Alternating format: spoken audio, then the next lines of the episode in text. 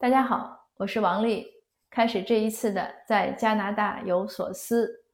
呃，大家看新闻了，应该这几天呢知道，呃，美国发生了一些很混乱的事情。那主主流媒体呢，包括现在的国会里的一些人呢，就会认为这个是暴乱。那一些支持特朗普的人呢，认为这个是合理诉求的表达。那抛开这件事情本身，我们不分析说谁对谁错，这些我们先不说。就这件事情本身，让我其实感到有些忧虑。我觉得今年这个开年呢，也是很不利的。未来的这十几天，甚至更久，可能美国呢政坛呢会有一些变化和冲击，这个只能等着看了。这个就让我想到，二零二零年开年，二零二零年一月份呢，伊朗的一架客机在它的飞首都机场起飞不久之后呢，被它的导弹击中了。飞机，你想这个完全的没有任何生还的这个可能性了，一飞机的人全部都牺牲了，其中很多人呢是加拿大人或者是来加拿大留学的。这那个飞机失事呢，对加拿大是个很大的冲击。因为当时很多人是回伊朗过元旦呀，或者是就是他们去，因为这边是圣诞节假期嘛，所以他们回去探亲呀、团聚。那我所在的这个城市呢，我们只有十二万人口，其中呢有一家三口伊朗人呢，不幸就在那个飞机上。呃，去年飞机失事之后呢，我们城市的伊朗社区为他们举办了追悼仪式，那华人社区呢也派了代表去参加。那接着大家也知道，二零二零年很多很多事情，包括新冠疫情。那到二零二一年呢，刚一开年又是这件事情，所以我说二零二一年呢，可能也不大好过。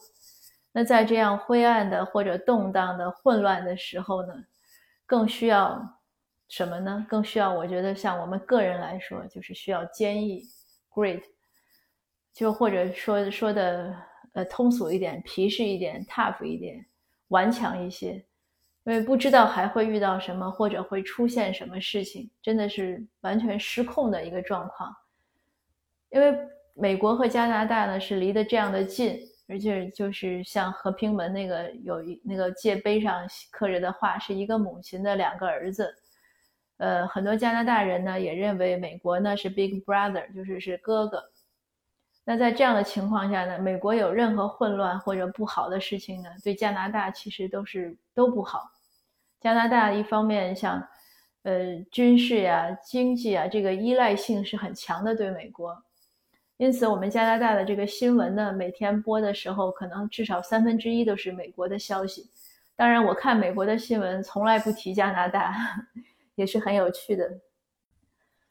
那我说下我们个人的情况吧。那我想，北美的民众呢，今年真的是需要更坚毅，而且需要包容，一定是包容和互相理解。像现在美国左右派这种激烈的冲突，呃，从我的角度来看呢，我站在中间来看呢，我觉得就是一个巴掌拍不响，因为长期的隔阂和和敌对和互相的这种过激的，就是越你。像过激的竞赛一样，你过激，你偏激，那我就比你还偏激。结果搞来搞去，就成了现在的这样的撕裂。当然，也包括社交媒体的一些新闻导向呀、消息导向。这个有一个纪录片，呃，国内也有，呃，就是叫《社交困困境》（Social Dilemma），那个是纪录片也讲得很清楚。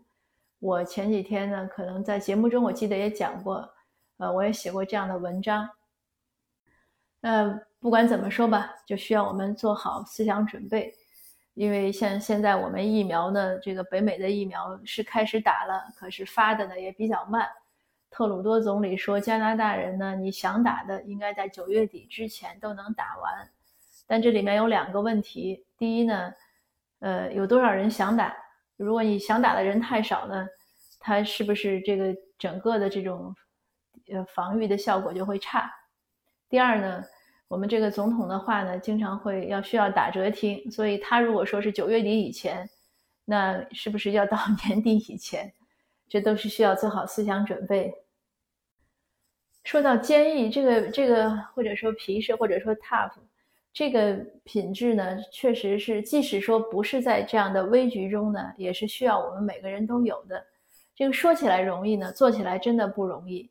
大家看到了，我昨天推了一节付费的课程，这个课程的整个从为什么会推它，这其实就是一个关于坚毅的故事，是对我自己的一个考验。呃，从二零一六年开始，当时是北京晚报。呃，邀我写专栏，写关于唐代诗人和唐诗的专栏，叫《大唐传奇》。我开始接了写，我写的很认真，查很多资料，几星期推一次，按部就班。呃，因为故事写的比较好呢，呃，确实因为是比较好，这个也不是我自吹自擂。我有两个例子，一个是，呃，一位专家吧，他确实是我们这个行业的这个学科的专家，不是哈，这个学科的专家。呃，他也经常会看，他看了之后呢，他不认识我，但是他知道我是谁的学生，所以他经常和我师爷讲说你那个弟子写的还可以，他会有些评论，那我师爷呢就转给我，作为对我的鼓励。另外一个例子呢就更有趣了，我写过一篇关于王维的，那当时我还没有在微信公号上发，就被别人盗发了，那个盗发的人呢。呃，当然没有数我的名字了，就数了一个，比如像李鬼这样的名字。等我自己发的时候呢，那我肯定是要呃，就是申请原创，我就申请了。可是推出去不久呢，微信公号就说接到投诉，说我是剽窃，就删掉了。我就很奇怪，我说这个哪个字儿是剽窃的呢？那他们说有读者举报。那个举报的读者呢，他不仅举报了，他还给我留言了。他说：“你这就是剽窃什么什么？”他说：“我读过这篇文章，写的太好了，你不能这样剽窃别人的这个成果。”我就跟他联系，他就给我看了原来的链接，就是那个李鬼的链接。我就跟他解释，解释之后呢，呃，他也很抱歉。当然，我一方面呢是觉得这孩子这个读者也太太莽撞了，但是另外一方面呢，我也有点小得意，觉得你看这个文章写的还是不错的，所以读者才这么 义愤填膺。呃，那这是两个，嗯，就是这两个呢是也是对我的鼓励吧，嗯，但是确实我自己的问题呢是也是有点拖拉。我写一六一七一八年，一八年写到年底的时候呢，还有差不多七八位诗人没有写完。但是进进入一九一九年之后呢，正好一九年是加拿大联邦的大选年，当时呢我是很忧虑。呃，华人社区投票率不够，所以我们几个朋友呢，呃，就一起组织了一个机构，就希望促动投票。呃，那我主要的工作就是在大温地区四处和呃一些场地方联系，希望让我能去做讲座，呃，来吸引一些听众来听。当然，我讲的时候呢，入手点还是从教育和古代文学讲起，最后呢。把话题归结到要去投票，这个也是需要一定的技术难度。因为你如果直接跟人家讲说我要来给大家讲讲，大家来投票，就不会有人听。那所以只能是用这样的这个一些其他的方法吧。那结果还是不错的，每一次讲完，大家都表示嗯要去投票。呃，最后呢就是忙忙活了半年，就那我写作当然也就耽误了，因为那半年基本上都是在准备讲座呀、联系啊很多这样的事情。那二零一九年下半年呢，又赶上我家里有事儿，呃，我也就没有继续写。基本上，因为那个时候大多数时候是在美国。那到二零年去年三月份回来，后面的事情大家应该也都知道了。我在我的这个节目中，呃，差不多算直播了，每天有什么事情都会和听友分享。那我回来之后呢，呃，写了一些文章，接着就开始反歧视。做了两个月反歧视的工作，然后又开始写，就和朋友写他的传记，就到现在了。那前几天呢，为什么会谈到做这个课程呢？我也其实自己心里也知道要把唐诗、唐代诗人写完，但是总是提不起笔，就是进入不到状态。但是前几天呢，也是有一个机构找我，呃，想让我们想请我跟他们一起录这个唐诗课，他们来推广。哎，我觉得也还行。主要的原因呢，就是觉得这是个好的机会，能触动我把我的唐诗完成。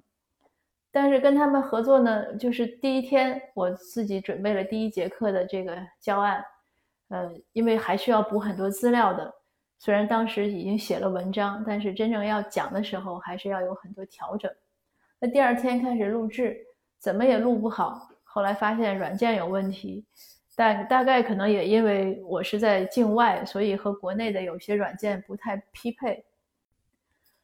那我就在想，是放弃呢，还是怎么办？嗯，我就鼓励自己，我说那在喜马拉雅录一次吧。结果喜马拉雅呢，昨天一天我大概录了有四次。每一次录完了，听一遍一个小时，都觉得不满意。录的第三次的时候呢，挺好，也很满意。但是上传的时候，我自己误操作把它给删除了。那个时候是有点真的是心灰意懒了，怎么都不想搞了。那我后来想，哎，冷静一下，先吃吃饭，吃完晚饭再说。吃完晚饭之后呢，就鼓励自己要坚毅，就是要 great。我想每天都要鼓励大家要坚毅。那我这么点困难还算什么呢？好，那吃完晚饭呢，我又终于把那个课录下来听了，感觉还不错。所以就是说，修行是在日常的生活中，修行是自己克服自己的每一个每一次懈怠呀、懒惰呀、沮丧呀，或者畏难呀，这真的是这样才能修行。那有了一个开始呢，不管多难，我都会坚持下去。并且呢，要尽快的完成我自己的这个唐诗的写作。其实呢，我有的时候在想，我这样呃很专心的去写一些东西，对我来说呢，也是一种对外界的呃这种混乱的抵御。要不然你说，呃疫情呀，或者美国的这种危局呀，其实是很影响人情绪的。但是当我们只就是你倾心尽力的投入在一个事情中呢？那外面的一些嘈杂呢，影响就没有那么大了。就是像我经常会讲的，我们要学会自娱自乐。那好，祝福大家呢，好好的保重自己。尤其呢，祝福北美的听友呢，要更加 珍珍重，呃，一起来勇敢的面对这个可能不太光明的未来。谢谢您，我们下次见。